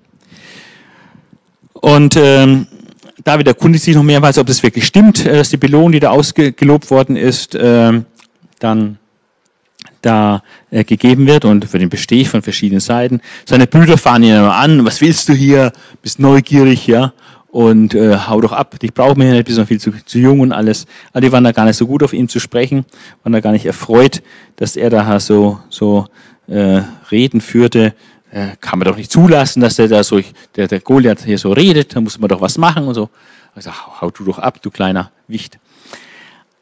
Auf jeden Fall hat sich dann rumgesprochen, dass der David da äh, ja nicht mit einverstanden war äh, mit dem Goliath und dass da er da was machen wollte. Und dann ist David vor den König gebracht worden und, und ähm, dann hat David dem König erklärt, also äh, ich bin bereit, gegen den Goliath zu kämpfen. Und dann äh, sagt, äh, sagt der König, äh, das kannst du nicht. Das ist ein total erfahrener Kriegsmann, ein Profi, ja. Und du, du hast keine Ahnung vom Kampf, du hast, hast überhaupt keine Chance gegen den, das können wir nicht machen. Ja, das kann man nicht, kann ich nicht verantworten, dass du da kämpfst gegen den. Und jetzt kommt eine Feinheit, ähm, die hochinteressant ist ähm, und die leicht überlesen wird. Aber letztlich ist das, diese Feinheit jetzt der Grund, weshalb der David überhaupt zugelassen wird, gegen äh, Goliath zu kämpfen. Denn David gibt jetzt dem König eine Antwort, warum er doch kämpfen kann, obwohl er nicht ein Soldat ist und keine soldatische Erfahrung hat. Trotzdem kann er kämpfen, und zwar aus folgendem Grund aufgrund seiner eigenen Biografie. Als Hirte hat er nämlich schon zweimal einen schweren Kampf ausgeführt. Er hat einmal gegen einen Löwen gekämpft, der sich da Schafe raubte und hat ihn besiegt. Und einmal gegen einen Bären, der Schafe raubte. Und hat er auch getötet. Also dieser David hätte mir ihn nicht so angemerkt, ja, so wie der ausschaut, von der Statur und so. Aber der hat tatsächlich in seinem Leben schon einen Löwen und einen Bären erlegt. Und das wirft diese Erfahrung, die er da gemacht hat, wirft er jetzt in die Waagschale. Und das ist sehr interessant, als es nicht damals in der Geschichte, in der Kindheit oder Jugend, Jugendzeit, äh, weiß nicht, wie lange es zurückliegt, wird auch nicht berichtet äh, vorher, aber als David als Hirte das erlebt hat, dass da ein Löwe kommt und, und die Herde anfällt, hat er bestimmt gedacht, oh, das ist schlecht, schlecht ja. Ja, hat er seinen Mut zusammengenommen und hat da gekämpft und hat den Löwen tatsächlich besiegt und dann war er nicht ganz froh. Aber äh, er fand das nicht so toll, dass der Löwe da war. Und mit den Bären später ganz genauso. Das war eine wahnsinnige Herausforderung und es war für ihn bestimmt zunächst mal auch ein schlechter Tag, wenn da der Bär kam. Aber im Nachhinein sind es diese beiden Schlüsselerlebnisse, dass er den Löwen besiegt hat und dass er den Bären besiegt hat. Das ist das, was ihm dann die Tür öffnet, dass der Saul sagt, okay, dann kämpfe du gegen den Goliath. Und ähm, der Saul wollte natürlich, dass er das halt wie ein Soldat macht, gibt ihm seine Rüstung und so weiter, aber das war natürlich völlig überdimensioniert für den David, hat er überhaupt nicht reingepasst, konnte nicht mal richtig laufen. Also hat er die Rüstung wieder ausgezogen und ist einfach bei seinen Leisten geblieben, das, was er kann. Und das, was er kann, war Steinschleuder werfen. Und dann hat er sich seine Steinschleuder genommen und fünf Steine und ist dann so äh, im Namen Gottes, das ist auch das Entscheidende, nicht auf eigene Faust, sondern im, im Namen Gottes ist in den Krieg gezogen gegen den Philister, der den Namen Gottes gehöhnt und gelästert hat. Ja. Und, äh, und Gott hat ihm dann den, den Sieg geschenkt und dann hat er den Goliath den Kopf abgehauen. Und das war so schockierend für die Philister, dass ihr Vorkämpfer Goliath, der Riese, plötzlich da besiegt war und tot war, äh, dass die praktisch die Flucht ergriffen haben und Israel denen nachgejagt sind und sie dann ein fliehendes Heer kam immer relativ gut schlagen und haben sie das fliehende Philisterheer dann ziemlich aufgerieben. Und war ein großer Sieg, ein großer Sieg für äh, Israel damals. Und äh, ja, das war äh, eine entscheidende Wende im, im Leben von David, äh, dass er plötzlich äh, ganz oben auf dem Podest stand als der Bezwinger Goliaths, hat er praktisch von heute auf morgen den Respekt von allen Israeliten gehabt und auch den Respekt von, Samuel, von Saul. Ähm, Saul hat sich dann auch nach dem Vater von David erkundigt. Ja, wer ist es der Vater? Den kennt man gar nicht die Familie, der so, so einen Sohn hat, der so mutig ist und so weiter. War ja vorher nur als, als, als Musiker zu, ihm angeheuert, da hat sich ja nicht so groß interessiert für die Familie. Ja. Äh, hat er mal gehört, dass das Mann Isai ist. Aber wer dieser Isai wirklich ist und was das für eine Familie ist, wo der Sohn Spross daraus hervorkommt, ja, das wollte er mal wissen. Und hat er erfahren, also Isai, und hat er dann da veranlasst, dass der äh, dass der David jetzt dauerhaft an den Königshof kommt. Äh, Kapitel 18 haben wir dann, äh, sehen wir, wie dann David Wurzeln schlägt am Königshof. Also regelrecht wirklich verwurzelt wird jetzt am Königshof. Ich nenne da einfach ein paar Stichworte. Er beginnt eine tiefe Freundschaft mit Jonathan. Er wird dann eingesetzt von Saul als ein erfolgreicher Heerführer von Saul und der auch einen tollen Job macht und überall auch Gelingen und Erfolg hat, wo er dann loszieht mit seinen Heerscharen. Und das führte auch zur Eifersucht Sauls auf David. Schon in Kapitel 18, Vers 8 und 9 lesen wir die schrecklichen Verse. Da wurde Saul ganz heiß vor Zorn, denn diese Worte missfielen ihn sehr. Welche Worte haben ihn da missfallen? Das Volk hat nämlich gerufen, Saul hat tausend Mann erschlagen, David aber zehntausend. Und es hat ihm nicht gepasst, ja, dass sie dem David äh, mehr zugestanden haben als ihm. Also Neid, Neid. Äh, diese Worte haben mir gefallen. Äh, David habe die Zehntausende gegeben, mir nur Tausende, sagt er. Jetzt fehlt ihm nur noch das Königtum. Hat er damals schon so geahnt. Seit diesem Tag blickte Saul mit Argwohn auf David. Ja, also das, äh, hat sich praktisch das Verhältnis zwischen Saul und David dann recht schnell abgekühlt, weil nachdem König David so, äh, David so Erfolg hatte in seiner äh, Tätigkeit als Heerführer Sauls und äh, dass er da so an Gunst im Volk zugenommen hat, das hat ihm da Saul gar nicht gefallen. Und dann hat Saul im Anfall, wo so ein Geist der Aggression auf ihn gekommen ist, hat er plötzlich den Speer nach dem David geworfen, wollte ihn an die Wand spießen. David ist dann nur mit knapper Not entkommen. Aber es war ein erster Mordversuch an David. Und es wird auch gesagt mehrfach in den Kapitel 18, dass Saul Angst vor David hatte irgendwie wusste oder ahnte er, dass da die Hand Gottes auf, diesem, auf diesem David ist. Und der Samuel hatte ja schon mal angekündigt, dass äh, Gott sich einen ausgesucht hat, der König werden wird, der besser ist als er. Und ähm, das äh, fängt er vielleicht langsam an zu ahnen, dass das dieser David sein könnte. Auf jeden Fall ähm, versucht Saul, er sagt, ich will nicht selber mich an ihm vergreifen, das wäre so nicht so öffentlichkeitswirksam, wenn ich jetzt den, David, den Goliath-Bezwinger da umbringen würde. Äh, das müssen wir ein bisschen geschickter machen. Äh, das sollen am besten meine Feinde machen. Und deswegen macht er ihn zum Obersten über 1000.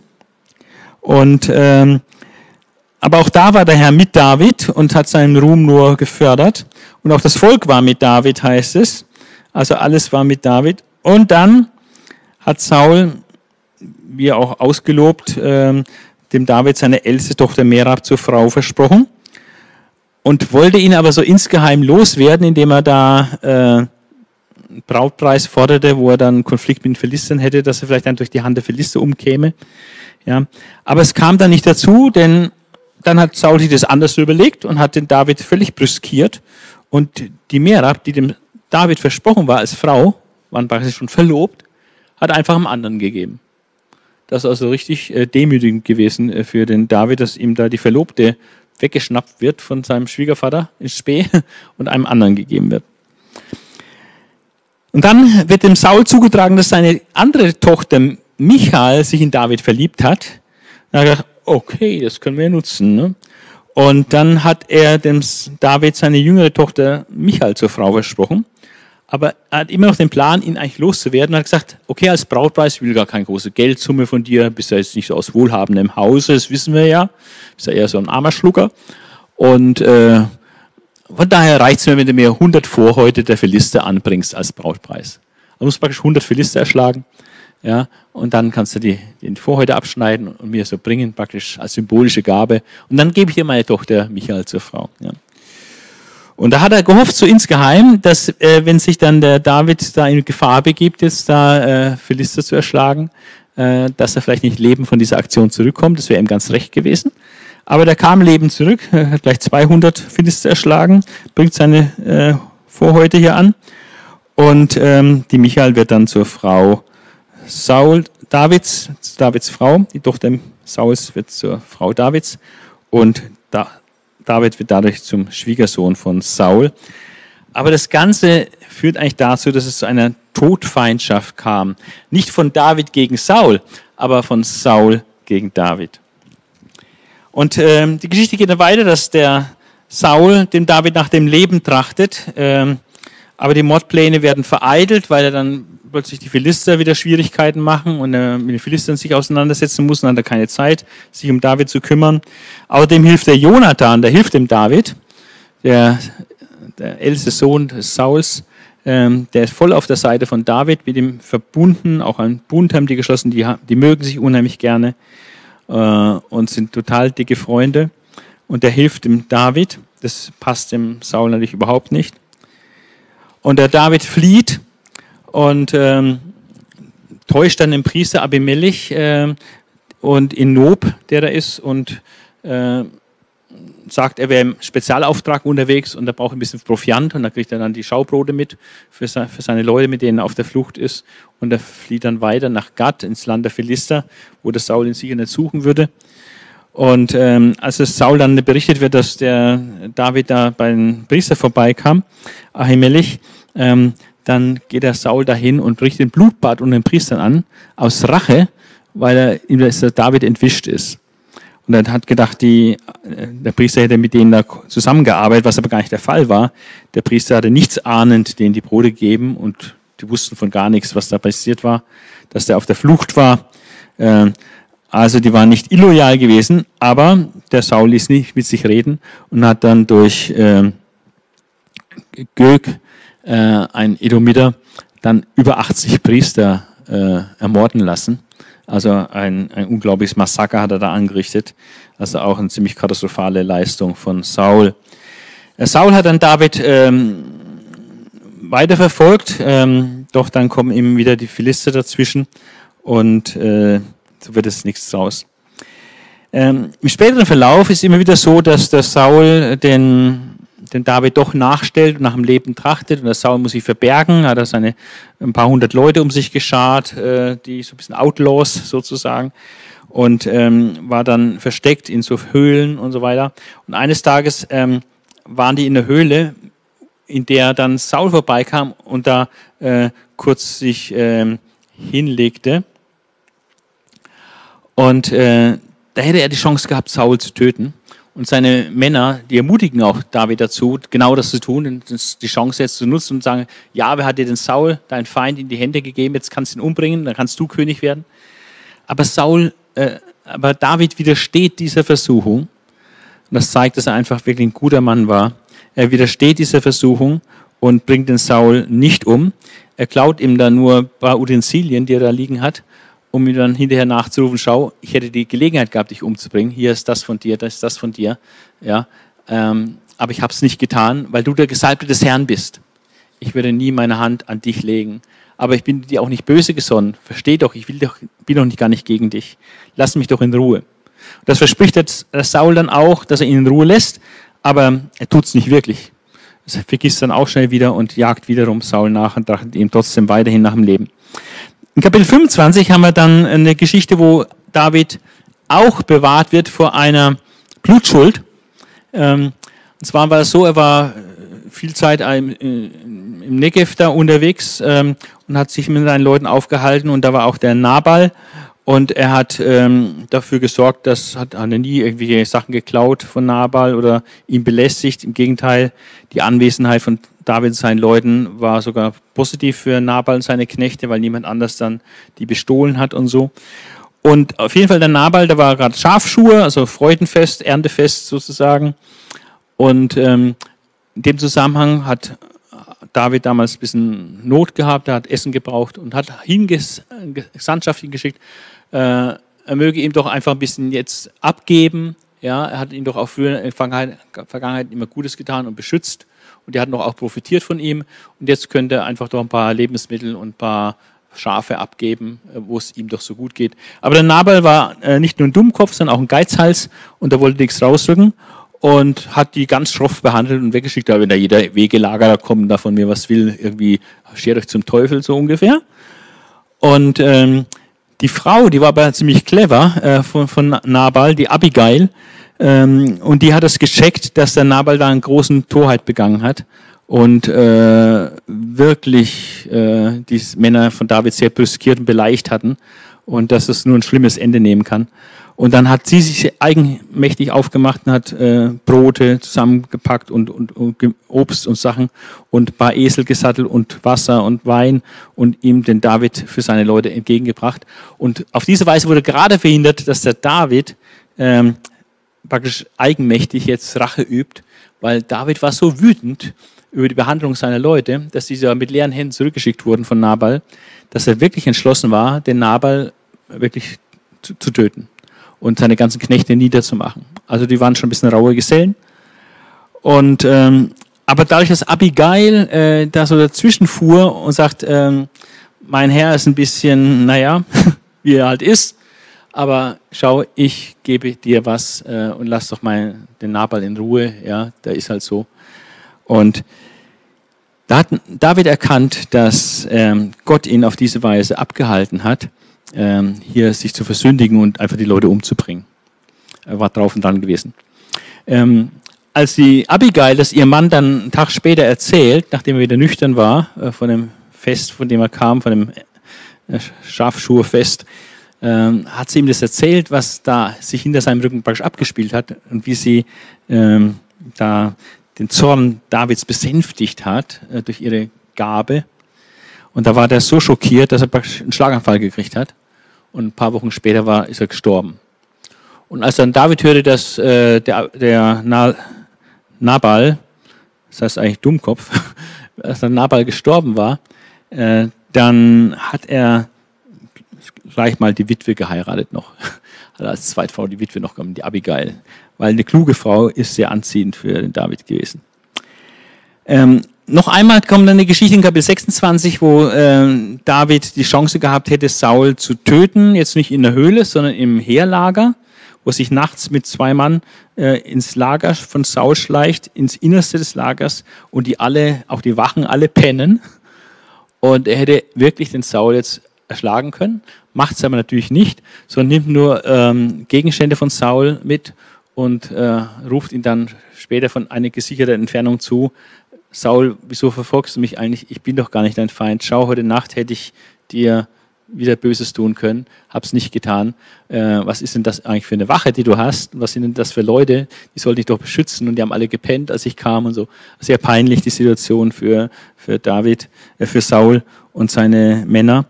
Und dann verschwört äh, Saul auch hoch und heilig, äh, dass er wirklich gesündigt hat und dass es falsch von ihm war und dass es doch, dass er im Recht ist und dass er selber im Unrecht ist und dass er auf jeden Fall dem David nichts mehr antun möchte und so. Aber der, der David traut dem Frieden nicht. Das hat er schon mal versprochen und, und auch nicht gehalten. Und wer einmal lügt, äh, den glaubt man dann nicht mehr so gerne. Ja, äh, der Abschluss des Buches ist, dass das Saul, dass David dann, weil er dem Saul nicht wirklich mehr traut und seinem Wort Glauben schenken kann, flieht er doch vor ihm und sagt, ich muss mich irgendwo wirklich in Sicherheit bringen. Und in Israel ist er nirgends wirklich sicher. Da wird er immer irgendwo verpetzt und verraten. Und deswegen hat er gesagt, ich muss wieder zu den Philistern. Ja, das sind eigentlich unsere Feinde. Aber da ich ja mit dem König praktisch quer bin, äh, nehmen die mich vielleicht auf. Und so kam es auch, kam zu den Philistern und die haben ihn da auch akzeptiert, weil der Feind meines Feindes ist ja mein Freund, so diese Taktik. Und äh, so konnte er bei den Philistern unterkommen und hat sich dann ein bisschen südlich von den Philistern angesiedelt und da äh, mit seinen Männern äh, Raubzüge gemacht ähm, im, im, Feindesland. Ähm, Saul war in der Zwischenzeit, äh, kommt es dann zum Kampf zwischen den Philistern und Israel. Und Saul ist in großer Bedrängnis und in seiner riesigen Bedrängnis macht er einen dritten schweren Fehler seines Lebens. Er fragt eine Todbeschwörerin in Endor. Vorher hat er zwar alle so Wahrsager, so Totenbeschwörer ausrotten lassen aus dem Land, aber die hat er überlebt und ähm, hat sich sagen lassen, aha, da ist noch eine, die überlebt hat, diese, diese Säuberung. Und da geht er zu dieser Totenbeschwörerin und lässt sich den Samuel hochholen äh, aus dem Totenreich, denn der, der war inzwischen verstorben und äh, will dadurch Weisung, Weisung, äh, wie der Kriegsverlauf jetzt sein wird mit Philistern. Das war also eine ganz, ganz schwere Sünde. Und als dann die Totenbeschwörerin da anfängt und tatsächlich Samuel erscheint und der Saul den Samuel sieht, äh, hat Gott auf den Lippen Salomos, äh, Samuels ein Gerichtswort an, an Saul. Und so ist die endgültige dritte Verwerfung Sauls im Zusammenhang mit dieser äh, Maßnahme, die Totenbeschwörerin zu befragen, eine ganz schwere äh, okkulte Sünde. Äh, David wollte dann eigentlich an der Seite der Philister gegen Israel kämpfen, ähm, weil er schließlich als ihr Verbündeter äh, aufgetreten ist. Aber die Philister lassen das nicht zu, was total, denke ich, eine Führung Gottes ist, dass er nicht in die Notlage kam, ähm, gegen das eigene Volk irgendwie kämpfen zu müssen. Äh, die Philister hatten, manche Philisterkönige hatten die Befürchtung, dass der David ähm, sich dann vielleicht profiliert, indem er im Kampf die Seiten wechselt und dann gegen die Philister ist. Schließlich hat er mal den Goliath erschlagen und war Heerführer Sauls gewesen. Von daher haben die dem David nicht wirklich getraut und haben ihm nicht erlaubt, teilzunehmen an diesem Krieg äh, gegen Israel. In der Zwischenzeit hatten die Amalekiter ähm, die, die, die, Orte geplündert, in denen Saul, äh, David mit seinen Leuten gewohnt hat und auch die Familien da waren und äh, haben die in die Gefangenschaft geführt. Und als dann David zurückgehen wollte zu seiner Familie, war die praktisch äh, weggeführt und alles war zerstört und auch manche waren tot. Und äh, dann ist er denen nachgejagt, hat die Leute aber zurückerobern können und befreien können. Äh, der Krieg dann mit den Philistern endete für Saul und auch Jonathan, seinen Sohn, tragisch. Ähm, zum einen gibt es eine riesige Niederlage äh, für Israel und Saul selbst wird verwundet und ähm, er will dann nicht durch einen Ungläubigen sterben und er gibt sich dann selbst den Todesstoß und stürzt sich in sein Schwert. Sein äh, Schwertträger begeht dann auch gleich auch noch mit Selbstmord und auch sein Sohn Jonathan kommt in dieser Schlacht zu Tode.